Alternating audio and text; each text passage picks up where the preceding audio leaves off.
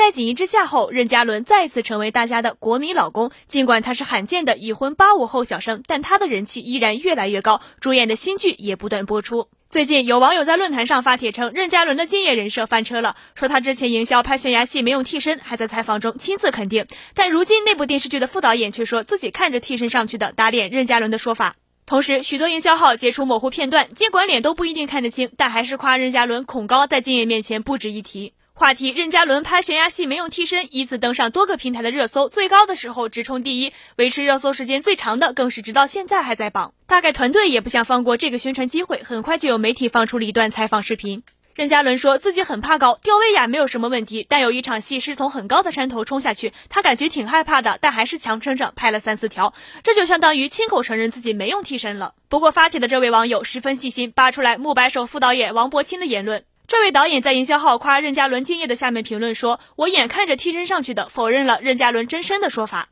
他表示，这部剧导演分了三组，最初说镜头是真身的任导演在 A 组，王柏青强调他亲眼看见替身，还说这种镜头需要五行的专业人士来完成。等网友翻完通告单后，事情似乎也符合了副导演的话，任海耀导演负责的是 A 组，B 组则是由另外两个导演在联合负责。甚至在通告单中，其实有很多写明五 T 拍摄的部分，这与前面立下不用替身的人设好像不太一致。而且还有人在拍路透照时拍到过两个打扮的一模一样的人在片场，应该是替身与真身。这一长帖发出后，很多人感叹这是翻翻车实录，实在尴尬。有人说五 T 本身很不容易了，就不要偷别人的成果了。还有人说这样太不地道，感叹任嘉伦说话脸不红心不跳。不过这都是导演们的说法引来的争议。任嘉伦敬业人设翻车没翻车，他本人也不会回应。大家觉得哪种说法是真的呢？